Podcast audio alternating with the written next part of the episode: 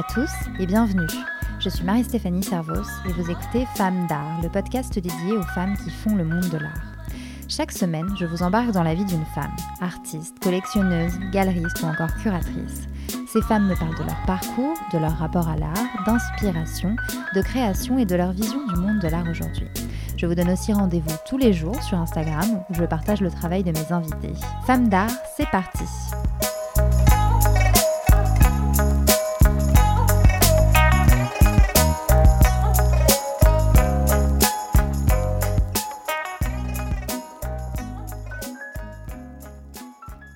Cette semaine, je reçois Candice Lartigue. Candice est peintre et comédienne. Dans sa biographie Instagram, on peut lire des tableaux qui ne s'éteignent pas. Et c'est toute la particularité du travail de Candice et aussi ce qui a retenu mon attention. Ses créations sont lumineuses, tout comme elle, vous l'entendrez dans ce podcast. Ce qui m'a intriguée aussi quand j'ai vu le travail de Candice pour la première fois, c'est sa diversité, comme une envie dévorante de créer, de laisser exploser sa créativité, avec toujours un fil conducteur néanmoins, la femme et sa place dans le monde. Dans cet épisode, nous parlons du rapport entre la comédienne et l'artiste et de ce besoin vital de s'exprimer. Candice me parle aussi de son processus de création un peu particulier. Elle donne une seconde vie à des objets et à des matériaux qu'elle trouve dans la rue. Du verre, du bois, des briques. Bref, je ne vous en dis pas plus. Bonne écoute. Bonjour Candice Lartigue. Bonjour Marie. Merci beaucoup de m'accueillir chez toi, dans le 16e arrondissement. Bienvenue. Euh, à Paris. Merci. Est-ce que tu dirais que chez toi, ça te ressemble? Oui, oui, complètement. Euh, je dirais que comme il y a beaucoup de toiles euh, qui occupent le salon, qui est la pièce principale, même des toiles roulées, euh, des toiles posées, des toiles accrochées. En fait, finalement, rien n'est accroché ici, je m'en rends compte. Tout est posé. Tout est posé. Hmm. Tout peut bouger. Mais du coup, c'est des petits morceaux, comme des petits morceaux de moi, un peu partout. Oui, je crois que je me suis un peu imposée dans l'endroit, en tout cas d'après ce que dit mon, mon mari. J'ai pris possession des lieux. oui, en tout cas, ouais, il y a beaucoup de toiles. Euh, des, murs très blancs aussi, euh, finalement, euh, qui, qui accueillent assez facilement. Voilà, qui les mettent pas mal en valeur, c'est chouette. Hmm. Alors, toi, tu es comédienne. Oui. au départ. comment est-ce que tu es arrivée à l'art? Déjà, quel, quel, parcours tu as fait Comédienne, j'ai commencé à 11 ans comme activité extrascolaire tous les samedis à côté de chez moi avec une super bande de, de, de jeunes comme moi euh, qui, euh, qui, avaient envie de s'exprimer. Et donc, on montait des spectacles chaque année avec notre professeur. Et, euh, et avant ça, en fait, je, je faisais de la danse comme toutes les petites filles. Et là, j'ai pris le goût de la scène. Et je pense que ma mère l'a vu. Elle, elle m'a vu, elle a vu que j'aimais me donner en spectacle, littéralement. Mmh. C'est-à-dire, je devais danser comme une patate, mais en tout cas avoir un smile d'enfer jusqu'aux oreilles, de, de, de bonheur d'être là, quoi. Et euh, du coup, elle m'a inscrit dans ce cours de théâtre et j'ai continué en fait du coup à être sur scène, euh, mais cette fois-ci pas en m'exprimant avec mon corps, mais en m'exprimant avec des mots et en m'amusant beaucoup et en ayant la chance d'avoir à chaque fois des grands rôles. Donc beaucoup de, choses à apprendre, euh, faire des longues pièces. Et, donc je pense que j'ai été mordue à ce moment-là, mais sans me dire que c'était une vocation comme quelque chose de mm. naturel en fait, qui, qui, grandissait avec moi. Je ne sais pas très bien comment expliquer, mais une passion euh, qui, faisait partie de toi, quoi. Voilà, j'ai grandi avec le théâtre, on va dire. Mm. Voilà, mais sans, sans, me dire non plus en parallèle, je serais comédienne. Euh, voilà, mm. c'est peut-être un peu contradictoire, mais c'était naturel. Et du coup, euh, après ça, j'ai fait une, une prépa. J'ai arrêté pendant deux ans le théâtre pour me consacrer à cette prépa littéraire qui demandait beaucoup de travail et qui était passionnante. Et après, je me suis inscrite dans un cours à Paris, professionnel, comme on dit, pour euh, voilà, faire trois ans de cours et après me lancer sur le marché du travail euh, des comédiens et, euh, et toucher à tous les domaines, la voix, la pub, un peu de cinéma, un peu de télé, de l'institutionnel, du court métrage et du théâtre, bien sûr. Et donc, l'art est arrivé à toi, ou tu es arrivé à l'art du moins, il y a dix ans, c'est ça? Oui. Comment ça s'est fait? C'était une période où je travaillais beaucoup moins comme comédienne parce que j'avais eu mon premier enfant qui était comme une création en fait et je me suis consacrée vraiment euh, pleinement à 200% à cette nouvelle création qui était assez incroyable. Et puis du coup on nous oublie très vite dans ce métier. Puis on pense qu'on est enceinte, comme des éléphants c'est-à-dire pendant 22 euh, mois enfin j'en sais rien. C'est-à-dire on est enceinte ça y est on a disparu euh, de l'horizon. Donc du coup c'est compliqué de retravailler. Et puis quand j'ai eu ma fille mon frère est, arrivé chez mes parents avec euh, trois tableaux noirs euh, sur lesquels il avait juste écrit les génériques de trois films euh, cultes, Le Parrain, Pulp Fiction, Apocalypse Now, en blanc, avec une très jolie typographie. Et c'était très simple, très évident, très beau, et je, me suis aperçue que ça pouvait être un moyen d'expression assez intéressant. Parce qu'en fait, j'avais un, trop-plein à ce moment-là. Quand on est comédien, on, on ouvre les vannes à un moment. On est des éponges, on prend plein de trucs, et si on n'a pas la possibilité de s'exprimer, c'est-à-dire de jouer sous quelque forme que ce soit, c'est terrible. Parce qu'on est un peu comme une cocotte minute. Et je crois que je travaillais pas assez. J'avais besoin d'exprimer tout ça. Et du coup, la peinture, ça a été un super médium, un super support. Euh. C'était voilà l'infini des possibilités d'expression euh, autrement que comme comédienne, euh, mais tout aussi intéressant. Et alors, comment ça s'est passé? Tu as pris une toile et tu t'es dit, allez hop, j'y vais? Parce que du coup, finalement, tu t'es formée toute seule à la peinture. Oui, ouais, ouais j'ai pris une toile et j'ai commencé à peindre. Limite à mettre, mes, à mettre mes deux mains comme les enfants dans la peinture et à faire des traces de mains. Euh, à tester la matière, à toucher la matière euh, beaucoup avec mes doigts, euh, puis avec des pinceaux, à faire des formes, et puis à essayer de représenter, à copier. Copier Warhol, apprendre à dessiner en, en prenant, je sais pas, Marilyn et en la redessinant, voilà. Donc copier dans le sens euh, oui, Enfin, j'aimais beaucoup la peinture de Warhol, le côté pop, les couleurs. Donc, je, copiais, je détournais en fait. Tu t'inspirais de. Je m'inspirais, je reprenais en fait finalement quelque chose qui était tombé dans le domaine public comme euh, Marilyn. Et, euh, et, après, je la faisais à ma sauce. Voilà. Donc, on s'inspire beaucoup au début de choses qu'on aime pour apprendre à, représenter, je dirais, à dessiner. Et, et après, voilà, j'ai continué comme ça. Hmm. Et alors, c'est vrai que quand on regarde justement ton travail, on voit qu'il y a une, euh, il y a une évolution en tout cas, et qu'il est surtout assez diversifié. Euh, parce que donc au départ, tu étais plus euh, inspiration pop art. Ensuite, tu, tu peins aussi ce, qui, ce qui ressemble à des paysages, comme la mer. ou, ouais. Là, c'est plus une période où j'ai essayé l'huile, qui est un médium absolument génial parce que ça met beaucoup de temps à sécher. Et donc, on peut vraiment euh, revenir au tableau euh, pendant très mm. longtemps et, créer des, dégradés. C'est vraiment très intéressant. Alors, la limite, c'est que ça met beaucoup de temps à sécher mm. et que moi, je suis très impatiente. Donc, je naviguais entre l'acrylique. Euh, plus évident, plus instinctif, mais plus casse-gueule aussi, puisque ça sèche très vite. Et cette huile qui, oui, qui permettait une peinture très différente. Et les huiles, je les ai beaucoup faites aussi avec un petit personnage, une petite bonne femme que j'ai trouvée alors la petite bonne femme, qui est venue après justement euh, tout, ce côté un peu pop art, ces femmes africaines aussi que j'ai que j'ai beaucoup faites. Euh, c'est quand je me suis intéressée au support que j'ai commencé à ramasser beaucoup de choses dans la rue, beaucoup de bois. Mes enfants me prenaient pour me disaient ah maman la honte. Oh non elle ramasse encore un truc c'est pas possible. Il marchait à 10 mètres devant moi et moi j'étais capable de soulever mais des, planches mais quatre fois plus hautes que moi tellement j'étais excitée par ce nouveau support que je venais de trouver.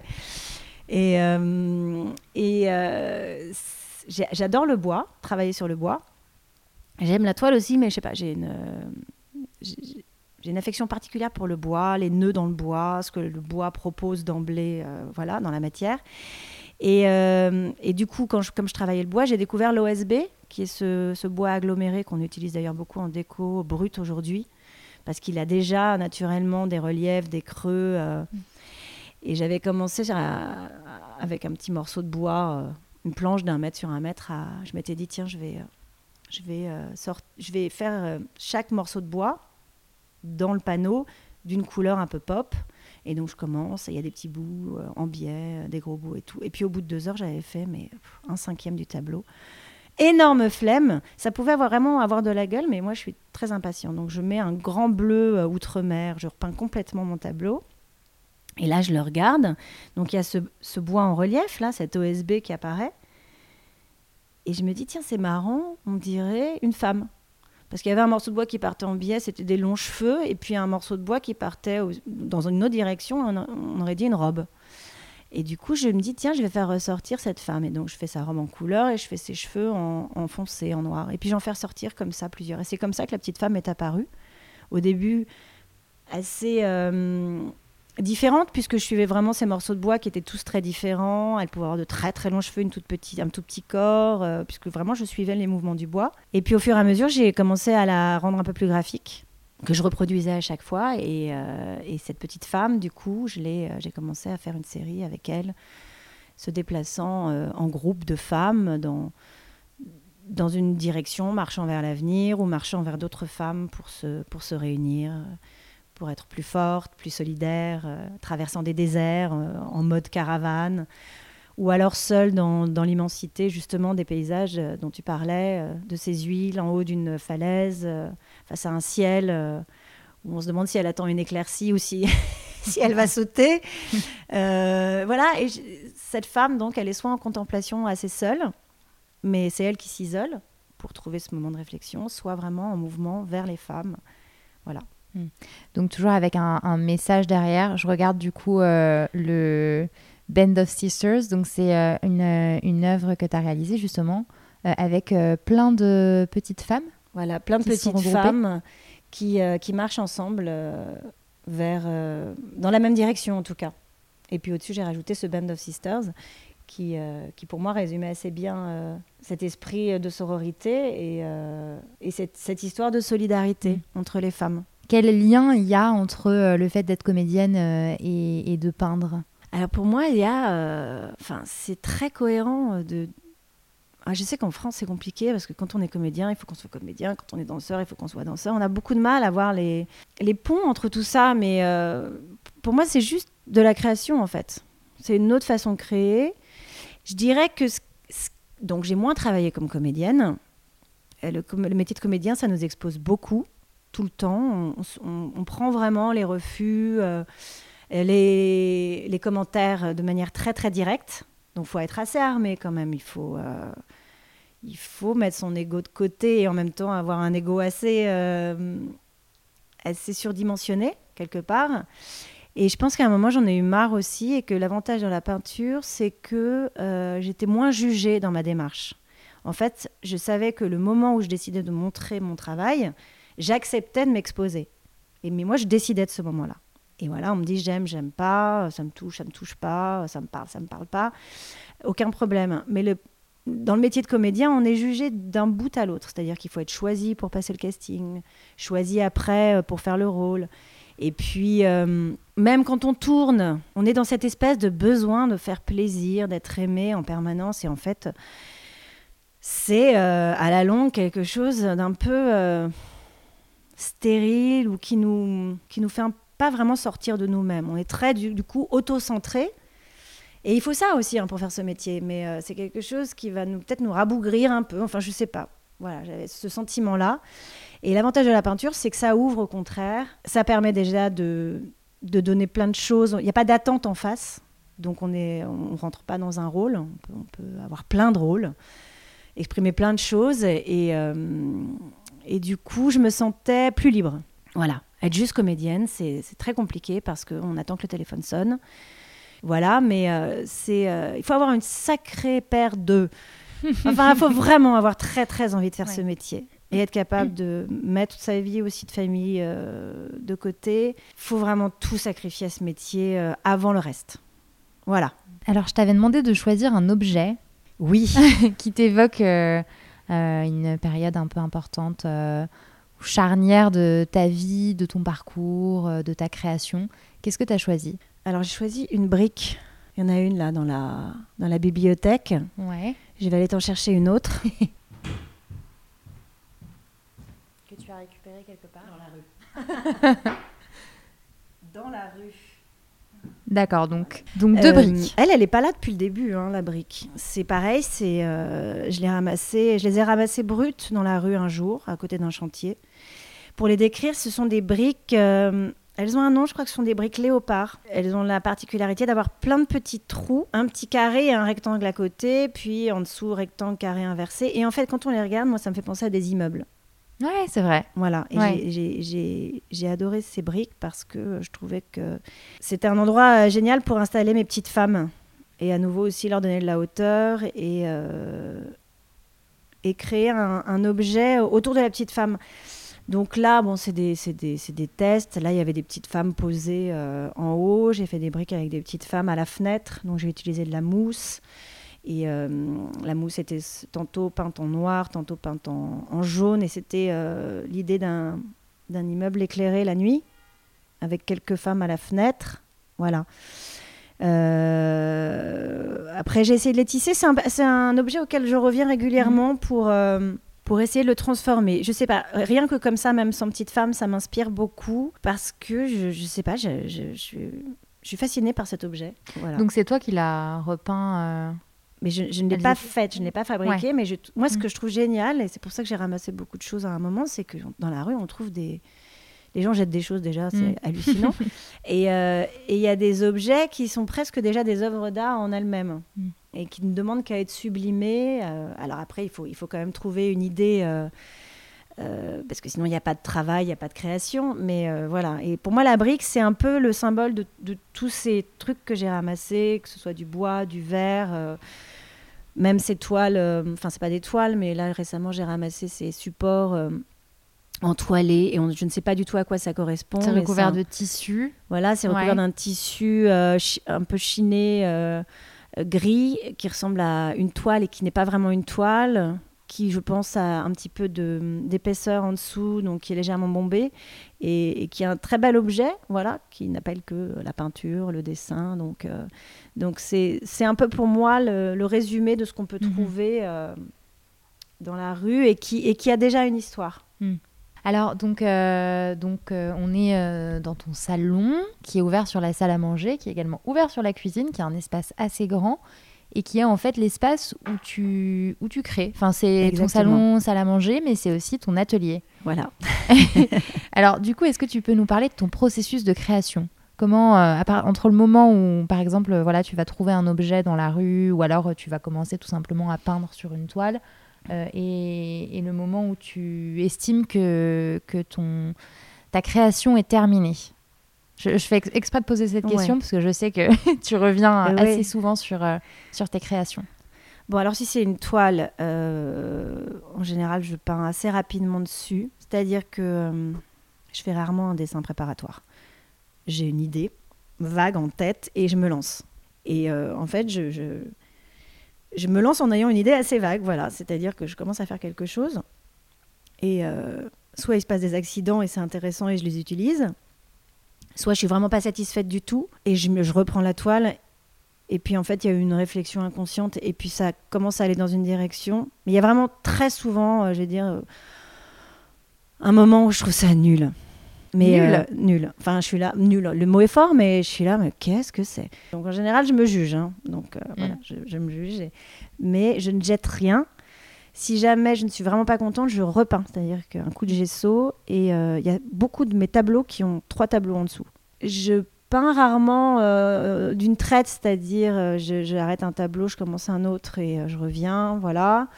Il y a toujours un moment où ça s'éclaircit.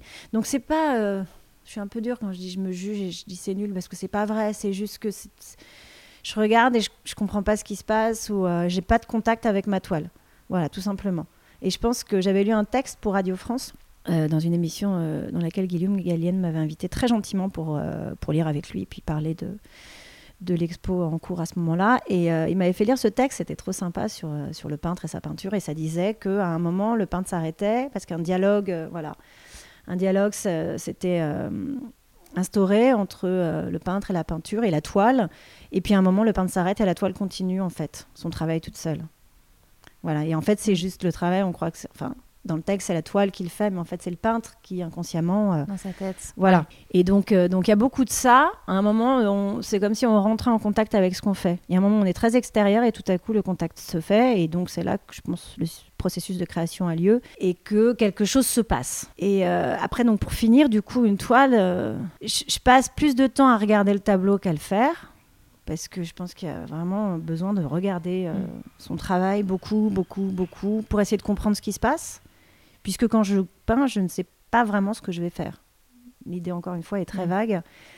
Et donc, c'est vraiment quand ça prend forme euh, et, quand il ça, ça, y a des couleurs que ça commence à, à me parler et que je commence à, me dire qu'est-ce que je veux raconter?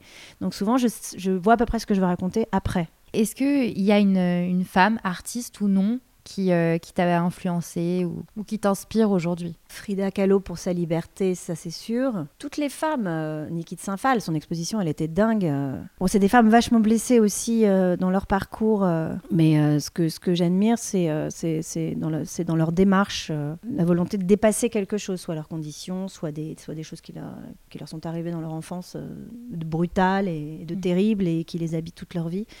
Voilà, je vais être assez admirative de ça euh, chez toutes ces femmes. Mm. Ou Charlotte Perriand, euh, qui n'a pas spécialement peint, mais euh, qui a été une femme parmi les hommes, qui s'est même fait un peu voler son travail. euh, voilà. Je, je- je regarde beaucoup leur parcours, leur histoire. euh, et après, j'essaie de comprendre comment elles le, elles le transmettent dans, le- dans leur œuvre. Donc on arrive au bout de cette interview. Avant de se quitter, où est-ce qu'on peut te voir, te trouver? On pourra me voir du 22 avril au 29 avril, rue Couette-Logon, au 14, dans le 6e arrondissement.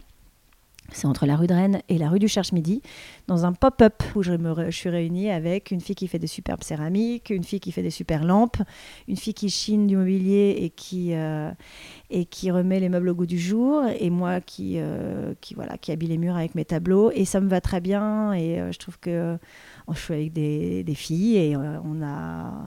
Voilà, on est ensemble, c'est complètement cohérent avec ces petites femmes, et, et Mm. voilà.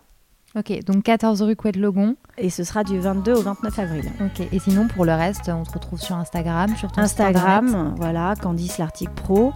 Ok, merci beaucoup Candice. Merci beaucoup. Et voilà, Femme d'art, c'est fini. Si vous avez aimé cet épisode, n'hésitez pas à mettre une note, un commentaire et surtout à le partager. Quant à moi, je vous dis à la semaine prochaine pour un nouvel épisode et je vous donne rendez-vous tous les jours sur le compte Instagram de Femme d'art. À très vite